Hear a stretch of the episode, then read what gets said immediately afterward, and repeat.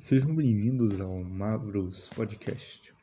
No episódio de hoje falaremos sobre alguns dos monstros do Monstros Compendium que saiu essa semana após o anúncio de Spelljammer. É, o Monstros Compendium está de graça para todo mundo que tem uma conta na Wizards ou no D&D Beyond. Então, se você quiser baixar o seu, você só precisa criar uma conta e ir lá na parte de biblioteca. Bom, vamos falar um pouco sobre a aranha asteroide e o Eldritch Elite hoje especificamente. E conforme der tempo, eu vou fazer as outras criaturas também. Uma aranha asteroide é uma ameaça nativa do espaço selvagem e do mar astral. Uma espécime, tota-, um espécime totalmente crescido pode ter um corpo de 30 pés de diâmetro, ou 9 metros de diâmetro, e pernas que chegam a pelo menos 9 metros. Quando ela enrola suas pernas ao redor do seu corpo e fecha seus olhos, a aranha asteroide só lembra, é, não parece nada mais do que uma simples pedra gigante sem vida no espaço, o que dá a ela o seu nome. A aranha asteroide também possui o seu próprio plano de gravidade e envelope de, e envelope de ar, assim como vários spinnerets que podem ser usados para criar, como eu poderia dizer, é, podem ser usados para criar teia, né? Que é isso que eles fazem. Eu esqueci a tradução para português. Mas tem outra coisa. O cérebro dela funciona exatamente como um spell, é, como uma, um helm de Spelljammer. Um helm, para quem não conhece Spelljammer, é uma um mecanismo que tem dentro da nave. Você coloca ele na sua cabeça, gasta pontos de magia, se eu não me engano. Pontos de magia que eu digo é slots. E daí você acaba conseguindo movimentar aquela, aquela nave. Isso pelo menos na segunda edição. Eu não sei se vai continuar sendo igual quando lançar a quinta edição de Spelljammer, né? Então vamos fazer o negócio só esperar mesmo. Bom, e ela consegue viajar por aí se escondendo no meio dos asteroides e atacando os navios. Ela é um monstro gargantual, tipicamente neutro, é, neutro e má. Ela tem uma Armor Class, que é uma CA de 17, de armadura natural. Pontos de vida médio de 348, sendo 24 de 20 mais 96 o máximo. Velocidade de 60 pés, de caminhada e 60 pés de voo. Bom, além disso, ela possui uma força de 26, que seriam mais 8, uma destreza de 10, que é mais 0, constituição 18, que é mais 4, inteligência 17, que é mais 3, sabedoria 13, que é mais 1, Carisma 12, que é mais um. Eu não entendo como uma aranha gigante pode ter carisma, mas tudo bem, a gente aceita. É, os saving throws que ela possui são Constituição mais 9 e Sabedoria mais 6. Ela possui as skills como Percepção mais 11 e Stealth mais 5. Os sentidos dela são Dark Vision até 120, é, 120 pés. Blind Sight de 120 pés e é, quando os olhos dela estão fechados e uma percepção passiva de 21. O nível de ela não conhece nenhuma linguagem e o nível de desafio dela é 15. Ela tem as características falsa aparência, que quando ela está toda enroladinha, ela fica parecendo um asteroide e você tem que fazer um teste para poder detectar se é uma aranha mesmo. Ela tem resistência lendária três vezes ao dia e ela tem natureza não natural e ela não requer ar. Então, agora vem uma parte que eu achei meio complicada. Eu acho que, os, que a dificuldade dessa criatura tinha que ser no mínimo 16. Por causa disso aqui. Ela possui um multi-ataque que é o seguinte: ela faz duas puxadas com a, com a teia dela.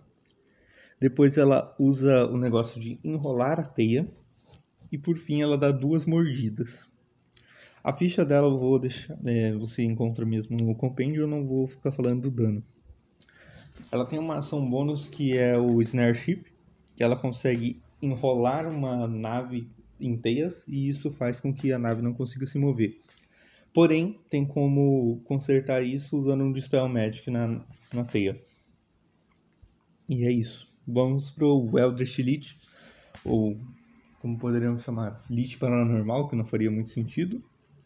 Então, já que traduziram Eldritch Blast como Rajada Mística, vamos considerar como Lich Místico.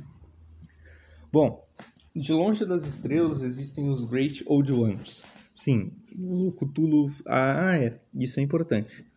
Eu ia fazer uma piada falando que o Cthulhu está no D&D, mas ele realmente está no D&D porque ele está na tabelinha aqui do Lich. Bom, um Great Old One ele faz uma um grande antigo, né? Ele faz uma promessa para um bruxo ou um mago. Ele escuta essa promessa, aceita ela e acaba sendo bom, como eu poderia dizer, implantado com um parasita que transforma ele num morto-vivo. O parasita também dá tentáculos para ele e tudo mais. Ele continua tendo acesso a magias. E toda vez que o cara morre, o parasita regenera ele leva ele pro Farhelm e regenera ele. Então é meio complicado de matar.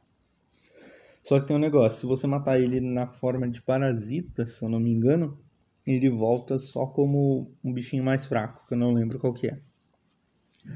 De todo modo, ele consegue fazer várias coisas interessantes. É um bicho muito foda, aparentemente. Até porque ele é challenge 15 também. E ele tem o Farhelm Parasite, né? que é um parasita em forma de minhoca, que é o que eu achei mais foda disso aqui. Ele tem várias coisas, mas a coisa mais interessante mesmo são os, a, os ataques, que são um multi-ataque que faz um ataque com o com o tentáculo do parasita, ou usa spellcast. Ele também usa, além disso, um sussurro psionico duas vezes. O sussurro psionico é uma das armas mais poderosas dele, exceto se você tiver um personagem que tem resistência, né? Porque ele pode escolher uma criatura até 120 até 120 feats dele mesmo e a criatura tem que fazer um teste de sucesso de DC 17. É complicado. Ou ele, a criatura vai tomar 6d6 mais 4 de dano psíquico. Caso aí está estunada. Estunada é uma condição meio perigosa, então tem que tomar cuidado. E a reação dele, que é muito interessante, que é imediatamente após tomar o dano, o Elite pode, junto com seu equipamento, magicamente se teleportar até 60 feet para um, um espaço não ocupado que ele possa ver. Spelljammer provavelmente vai ter muito espaço inocupado Principalmente porque se passa num espaço, digamos assim. Então, essa criatura vai ser bem difícil de acertar. E sem contar que ela tem muita vida. Bom, como eu disse, tem uma tabelinha aqui que até canonizou o Cthulhu no universo de D&D, digamos assim. Mas ela funciona da seguinte forma: é, muitas entidades possuem o título de Grande Antigo, você pode rolar na tabela dos grandes antigos para determinar qual entidade deu ao Elite Místico seu parasita. Então, aqui tem as seguintes entidades. Entidade número 1 do D6, Cthulhu.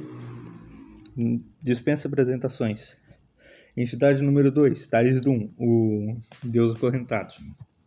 Personagem muito bom de D&D, pesquisem sobre ele. É, D6 número 3, né? que seria Adendar, a Serpente da Noite, que é uma das divindades dos Yuan-Ti. O Galnadar, que eu não lembro quem é. Zahargon, o, o Retornado. E aquele que se esconde, o That Which Lurks. É a melhor tradução que eu achei. E como isso afeta é, o D&D é uma coisa muito boa. Porque se o Lich tá na, é, se o Cthulhu tá na tabela do Lich aqui, de grandes antigos, você pode literalmente chegar para o seu mestre e falar o seguinte: quero fazer um bruxo cultista que tem o patrono como patrono Cthulhu. Daí você vai lá e escolhe o bruxo do grande antigo e vai estar tá tudo certo. E é isso. O seu mestre pode reclamar um pouco, mas daí você pode falar que o Cthulhu agora é canon que seria algo interessante para a aventura. Vai ser meio difícil dele interpretar o Cthulhu, mas vai ser bem divertido. Além disso, nós temos os Fractines, temos também o Umbalum, temos várias aberrações, né, para as 10 aqui. E temos o Gadabout, que é um praticamente um item mágico, apesar de ser uma criatura ainda. Mas o que mais me chamou a atenção mesmo foi a Nightmare Beast, que é um bicho também de, de dificuldade 15, mas é literalmente um dinossauro espacial, talvez uma tentativa de ser um Tarrasque um Tarrasque mais fraco, né, no caso. E temos também a Star Lancer, que é um celestial muito interessante. Juntamente com a Yggdrast, que é uma planta que pode ser bem interessante para quem quiser fazer uma aventura meio nórdica. E é isso. Eu espero que tenham gostado desse episódio. Desculpem pela barulheira ali da rua, ou qualquer coisa aqui no episódio mesmo, porque estamos sem editor. Se quiser editar aí o podcast para nós, é só ir lá no servidor do, que vai estar na descrição do episódio e entrar lá e conversar comigo, que é o Tagre. É isso. Muito obrigado mais uma vez a todos que assistiram. Espero vocês lá no servidor. E falou!